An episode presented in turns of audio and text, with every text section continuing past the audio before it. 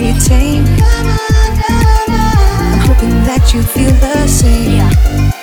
This is something that I can't forget.